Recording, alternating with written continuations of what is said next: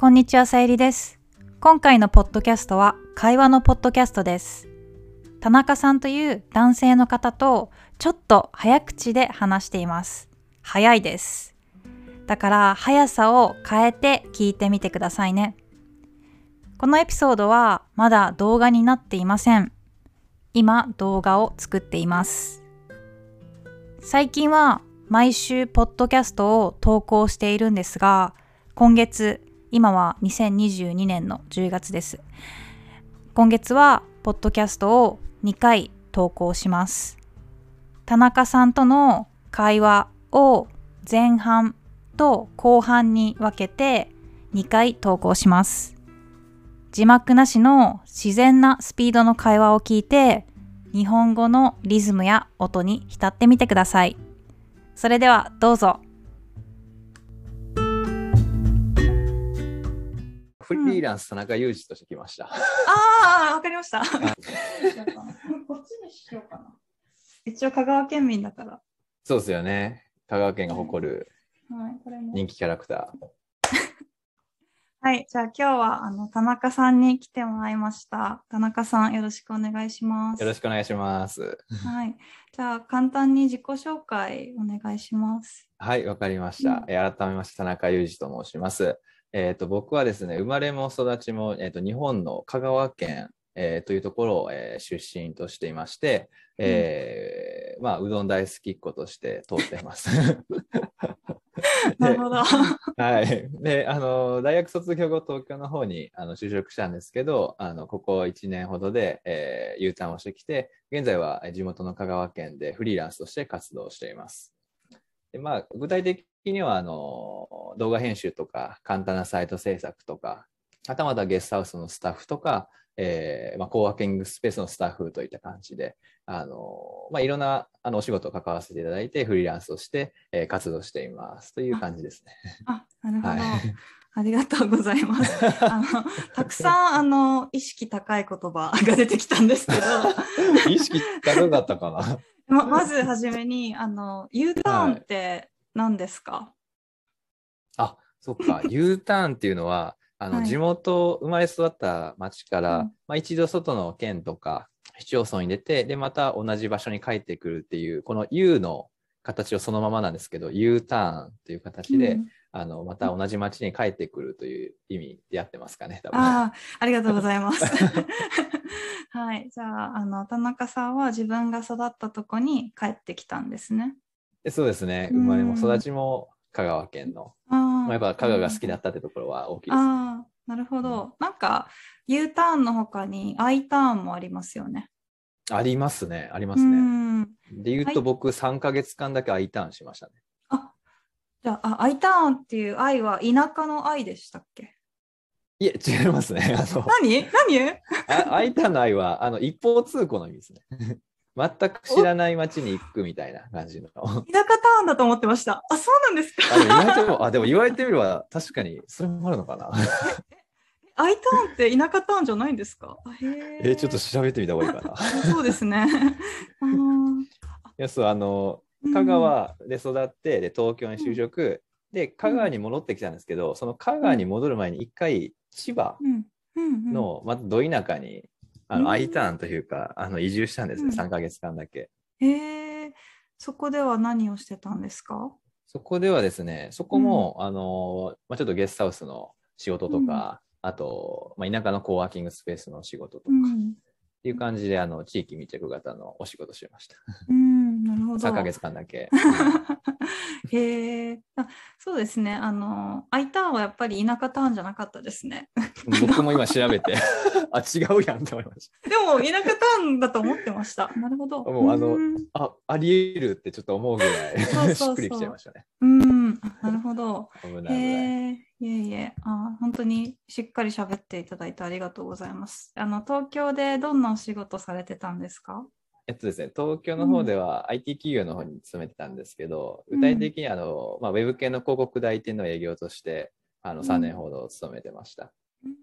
なるほど。まあ、ウェブウェブ系の広告代理店言うても何ぞやって話かもしれないですけど、小さい会社だったんですけど、なるほど。それで営業。を3年ほどして、はい。で、なんかもうちょっとボロ雑巾になるぐらい働いて、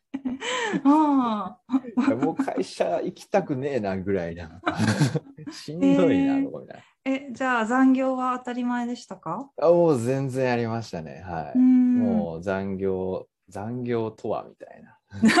何から何が残業？いや、そう、ん意味わからなかったのが、あの、うん夜、まあ6時半以降が残業になるんですけど、一応。でも朝9時半までの始業時間までに行ったら、それ残業なんないんですよ。え 意味がわかんない。意味わかんないじゃないですか。なんかはい会社として残業の規定のルールが、夜に残った分は残業なんですけど、朝早く来た分は残業と捉えないらしいんで、ああ。だから記録記録に残らないみたいな。え、じゃあ早く行かない方がいいんですね。そうですね。ちょっと仕事 仕事が回らなくなっちゃうんで、あの朝早く行っちゃうみたいな。ええなるほど。そうはあっていう意味わからん仕事しました。た。1週間に何時間ぐらい働いてましたか？え、何時間だろう、うん何時間だろうな？記録に残ってないのってどうなんだろうな？でも朝7時とか8時とか行って、夜、まあ、11時、12時に帰ったとして、12、13、14、15、15。仮に15時間で5時間勤務したら5、5、5、25。あ、違うわ。15時間が5、5、25。え？電卓使おうか。一週はい。一週間、何日出勤ですか ?15 かける？?5 だから5、5に、あ、75時間か。ええじゃあ、まあ、極端な時ですけどね。ああ、なるほど。じゃあ、はいまあでも平均、まあ多分60ぐらいは行ってましたね。うーん、とうんか、ひどい時は。ええなるほど。えー、っていうじゃあ、のがうんあって、うん。まあ、こっから俺の人生どうしようかなって考えて、はい。いや、やめるかって思ってう、ん。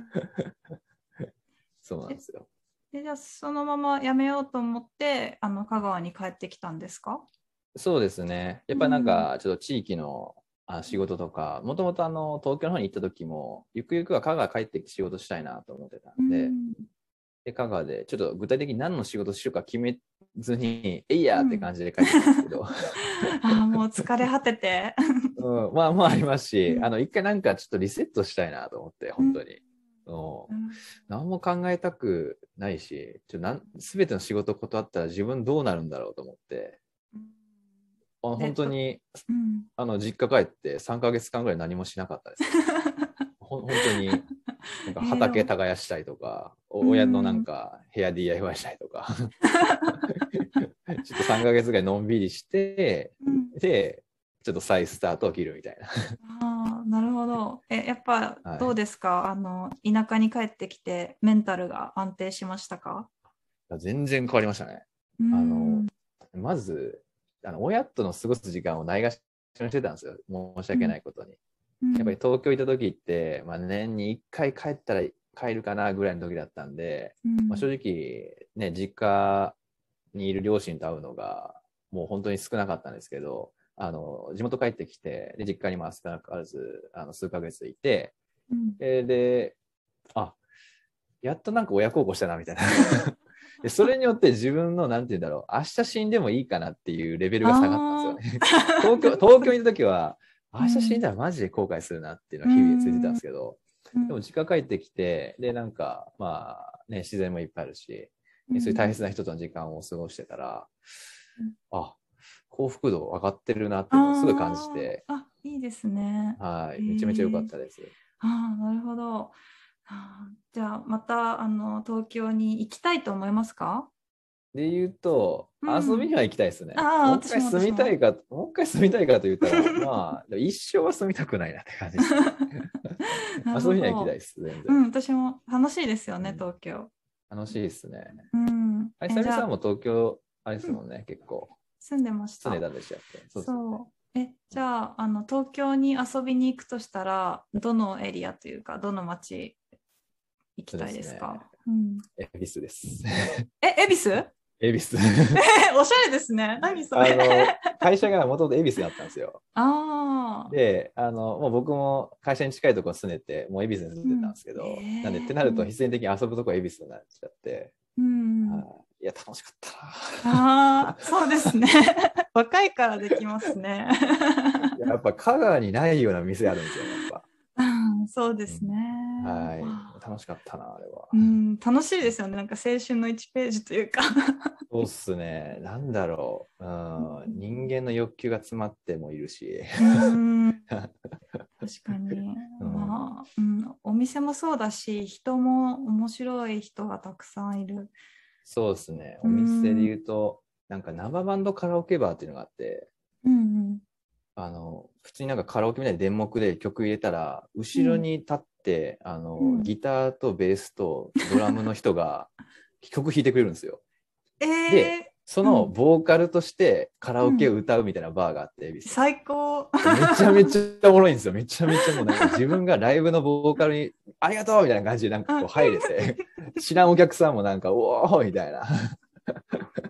っていうバーがあって、めっちゃ高いんですけど、ど。うんうんうん。いや、それ高いよね。プロのめっちゃ人が高いんですけど、はい。そう、でもすごいあの入り込み方面白かったな。へえなるほど。え、な何バ何バーですか？もう一回言ってもらっていいです生か生バンドカラオケバーだったかな。か生バンドカラオケバー。まあなんかはい検索したら出てきそう。あ出てきそうだと思います。潰れてなかったら、コロナ禍で。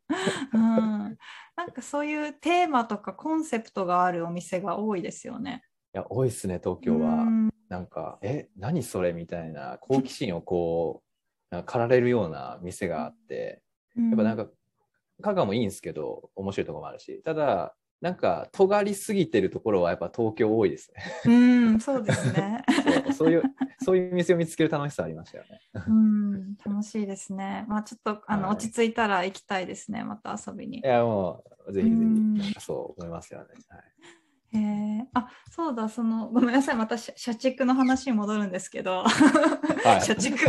ごめんなさい。多分みんな好きなんですよ。社畜社社畜の話が。であのはい。そのなんだっけ。やっぱり先輩後輩の上下関係はありましたか、ありました。あただ結構緩かったかな、そこは。うん、うん、結構人は本当にもうよくてめちゃめちゃ仲良くさせてもらって。はで、まあ、でも上下関係はまあしっかりしつつ、うん。でもすごいフランクに、うん。あの、なんでふざけるときはふざけるし、先輩でも。ああなるほど。へえ、はい。じゃあ。そうよく飲みとかも連れてってもらって、そこは楽しかったですね。うん、えじゃあ飲みに連れて行ってもらうっていうのはやっぱりおごってくれるんですか、あ結構おごってくれましたね、そうですね。はい。うん。あと役員の人と行ったら、もう1時間20万ぐらいするラウンジに連れてってもらったりとか、うん。もう普通自分だけじゃ絶対行けないようなおご ってもらったりとか、でまあはい。普通にあの12年とか上の先輩とかだったら、まあ、その辺のダーツバーとか行って、でおごってくれたりとか、まあ、もちろん少なからず僕も後輩できたらあのちゃんと分配して払うようになりますし、そういう分配制度があるんですね。まあなんか割合とういうか、そうそうじゃあ田中はせせいや2000円もらってもいいみたいな感じで。え、そんだけでいいんですか？みたいな。うんへえさっきあのラウンジって言ってたんですけどあの,、はいはいはい。あのラウンジも多分外国にない文化なんですね。ああ、そっかそっか。はいはいはい。あのラウンジって私行ったことがないんですけど あの、はい綺麗なお姉さんがいるお店でお酒を飲むんですよね。もうおっしゃる通りそうですね。あで、そのお姉さんは、うんもしかしたら昼は、もしかしたら大学生かもしれないし、うんあとはまた違う受付とかしてるかもしれないし、ーっていうあのいろんな人がいて、もうんう本当に綺麗で、あのトークもね、面白い人とかが。だからめちゃめちゃ緊張するんですよね。確かに。へえ、うんなるほど。えじゃあそれが1時間、まあ、1万あ20万円とかですか？20万だからえぐいところで、そうですね、すごい高いところ連れてってもらって、1時間か、うん。1時間、そう1時間か2時間いたか忘れたんですけど、あの、もうそんぐらいで20万とかで、まあ、本来の目的は、うん。あの、大事な取引先相手とかに契約をまあ、いただけるかどうかみたいな広告代理店なんで、そういうなんか、契約の最後のなんていうか、接待として使ったりとか。なんで、僕みたいなペイペイとかがそんな行けるような場所じゃないんですけど、たまに役員の人が、あの、こういうことも社会勉強だからっていう意味で、うん 連れて行ってもらえ。楽しむったていう。はい。へえ。なるほど田中さんのこと。えでもあのキャバクラとラウンジはどう違うんですか？うわ、確かにそう言われてみると何が違うんやろうな。キャバクラとラウンジ。キャ多バクラ分とラウンジ。キャバクラはマンツーマンで接客を行うのが基本方針なんですけど、ラウンジは複数のキャストで複数または一人のお客さんを接客するのがラウンジらしいですね。ピンときてます？はい、わかりました。え、じゃあ、マンツーマンか複数対複数かみたいな。じゃあ言ったらやっぱりビジネスライクですね、そのラウンジの方が。やっぱりグループで気に入ってもらうというか、うん、グループで、うんうん。うん、相手もグループで、まあ、グループで話したいとか。うん、確かにキャバクラだったら1対1で話しちゃうんですけど、うん、あのまあまあもちろん店によって違うかもですけど、まあ、でもよりなんていうか複数でそのお客さんとお客さんの方が話す、うん、話せるような環境とか。えー、でもすごく不思議なんですけどなんでそれでビジネスが決まるんですか？まあ、気持ちよく、なんて言うんでしょうね、よいしょしてえー、とか、うん、多分まあ、お客さんにもよると思いますけどね、全然、なんか、料亭とかに連れていく人もいたと思いますし、うん、うん、なんて言うんだ、例えばちょっと言っちゃあれですけど、女性好きな人だったら多分そういうとこ連れて行ったら、気分よくなって、いや、この会社、この代店分かってるわ、とかって、うん、やっぱそういう、なんていうか、別に仕事に直結するかと言われたら、あの、なんて言うんでしょう、仕事の出来具合を見定められる場でもあると思っていて。なるほど、じゃあその本能をくすぶるんですね。うん、とか、そうですね。ちょっとしたなんていうか、その時のあの、はい、場の盛り上げ方によって、あのあこの人に仕事任せたいなとか思ってくれたりとかするので、なので役員、なんか、めちゃくそカラオケうまいんですよ。そうなんですか？やっぱ練習するから？そう、お客さんのために練習したみたいで、うん、お客さん気持ちよく聞いてもらうために、あのカラオケめちゃめちゃ練習したらしくて。えぐいんですよね、うますぎて。えー、あ、そうなんですか？そう、あ、だからこういう営業もあるんだっていうのは勉強になったんですけど、あのあの手この手でもう案件を取りに行くっていう。うんエンターテインメントですね。なんていうんですか、すね、もうすごい。もういかに、いかに気持ちよくなってそうすごい。よいしょして、うん、で仕事を任せてもらうみたいな。うん全然実力とかじゃないですね、仕事の。なんかそれは。まあ実際の、そうですね、広告が出ないんで、実際の広告がいいのかっていう話はもちろんしますよ。プラスアルファス。ダメ押しみたいな感じで。いやすごい大変そう、日本で働くの。まあ、そうですね、会社によりますけどね、接待とかは、うん、うん、そうですね、僕も嫌だなって思う時ありましたね。クリスマス潰れた時もあったな、そういえば。わかりました。えっと、全然話じゃ変わるんですけど、あの、はいはいはい、高校の時とか、中学校の時、何部でしたか、はい、あ僕、バスケットボール部でした。うん、へえ、あの、やっぱりというか、なんだろう。何ですか あのバスケ好きって言ってたんで、そうかなと思って。そうですね。あの、うん、小学校2年からかな。で、バスケを大学までして、うん、まあ、大学も社会人バスケクラブ入って、うん、で、まあでも社会人の、会社勤めの時はもうちょっとほぼなくなったんですけど、まあ今もちょっとコロナで控えつつあるんですけど、たまにちょっとバスケやったりしてます。いいですね。えー、じゃあそのバスケ部だった時ってやっぱり先輩後輩の上下関係はありましたか？あ厳しかったですね。うん、私は体育会系をあまり経験したことがないんですよ。本格的なの。会社ではありましたけど、ね、はい。なのであのできれば具体的な例を教えてもらえませんか？厳しかった例ですかね、うんうんうん、そうだな。まあ、例えば、まあ、これ他の部活もよくあると思うんですけど、なんか練習終わった後とかにボールが一つ転がっていて、その一つのボールが片付けられてなかったら、ちょっと1年生全員呼ばれたりとか、うん。まあ、あとはちょっとやっぱり声が、あのね、やっぱりなんていうか練習中の声が出てないだけでも怒られたりとか、あとはもう合宿行ったら、やっぱりその先輩のなんていうかマッサージとか、あと、えっと、洗濯とか、いろいろなんていうか、そういうのやったりとか、先輩をマッサージ？マッサージはよくしますね。ちょっとあの、なんかその1年の中でも誰がマッサージうまいとかみたいな感じで。で、なんか担当がつくみたいな感じで、じゃ田中頼むわみたいな、あ、僕ですみたいな感じで、もうまるまる先輩は僕がやるみたいなとか。えー、なるほど。えでもさっきさらって言ったと思うんですけど、そのボールを片付けるのはいつも1年生ですか、うんまあそうですね、うん、まあ、基本みんな先輩とかも使ったら自分で片すんですけど、あのやっぱり最終確認とか最後のなんかモップがけとか掃除とか戸締まりとか1年生がやるんで、あのそういう意味では最後の席にはあの1年生がしっかり、まあ、片付けをするという意味で、あ まーあ、そこでなんていうかちゃんと意識しとけよみたいな。うん、なるほど。じゃあ掃除片付け当番。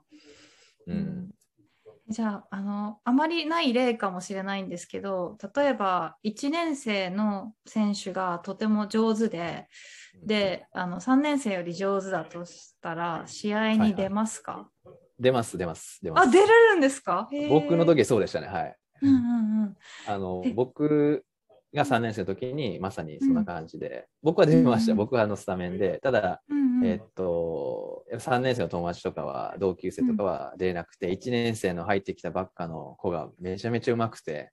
うん。でもうスタメンに入るみたいな。ああその時の何ですかね関係性というかうんうんうん。それはどうでしたか？気まずい？いやそんなことないですけどね。全然気まずくない。なかったですね。はい。もうなんていうか、上下関係はしっかりするところはあるものの、やっぱりその一緒にチームでプレーするんだったら、そのいかにうまいかが重要で、なんかそこでぎしくしゃくすることは、まあ、もちろんその1年生の2人が、なんて言うんでしょうね、そのあまりにも生意気だったら、ちょっと話は別だったかもですけど、うん。えー、なるほど。面白い ぎくしゃくってことはなかったです。うん、なんとなくあのまあ上手くてもうん3年になるまで試合に出れないのかなと思ってたんですけど出れるんですね。まあまあ、ありありますね、全う然。んはいでも基本的に3年生を優先する感じですか？優先、うん、そうですね。3年生、優先って言ったら、やっぱまあでもうまい、うまい順ですかね。えでも上手い順だったら本当にバラバラですよね学年は。あもう全然バラバラです、ね。ああそれ大丈夫なんですね。うんだから最後まで3年生で、あのほぼ出れなかった子もいますし、うんうんまあ、そこはしょうがないかなっていうところ。うんえー、とあの田中さん身長高いと思うんですけど何センチですか、僕今184ぐらいですね、確か。あはい、えー、そうですね、結構うん大きい方ですね、やっぱり。えうーんじゃああのバスケするにあたってやっぱり身長とか関係ありましたか？ありましたね、うんそうですね。僕、高校入った時167か8ぐらいだったんですよ。あ小さい。まあ小さい方で。で、高校入って3年間で15センチぐらい伸びて、183ぐらいになったんですね。あ。3年間でもうなんていうか、その身長、低身長組から高身長組に なんか骨痛そうだけど。いや、すごいあの成長痛でめちゃめちゃ痛かったんですよ。あそうなんですね。もうめちゃめちゃ痛くて。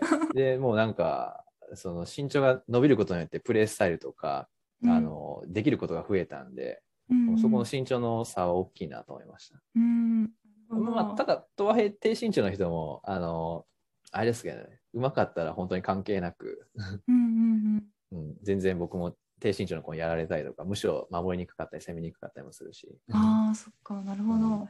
身長関係あるのが聞きたかったんですよ。日本人の平均身長あの男性の平均身長って多分私ぐらいなんですよ。168とか。はいはいはい。ねうん。170前後か。そうですね、そのぐらいの。うんそうですね。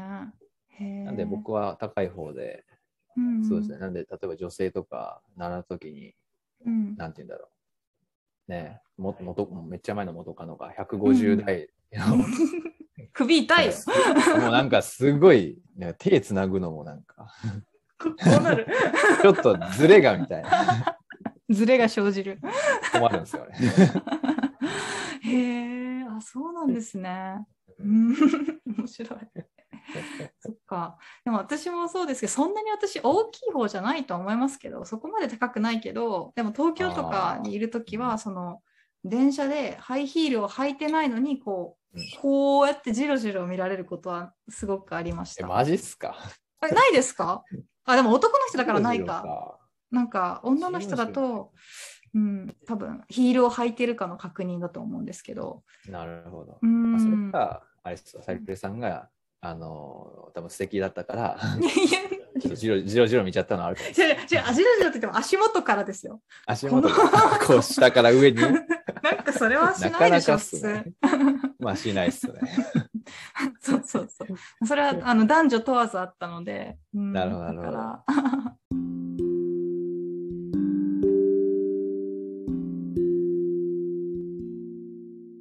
はい、お疲れ様でした。このエピソードの後半は10月24日の配信予定です。お楽しみに。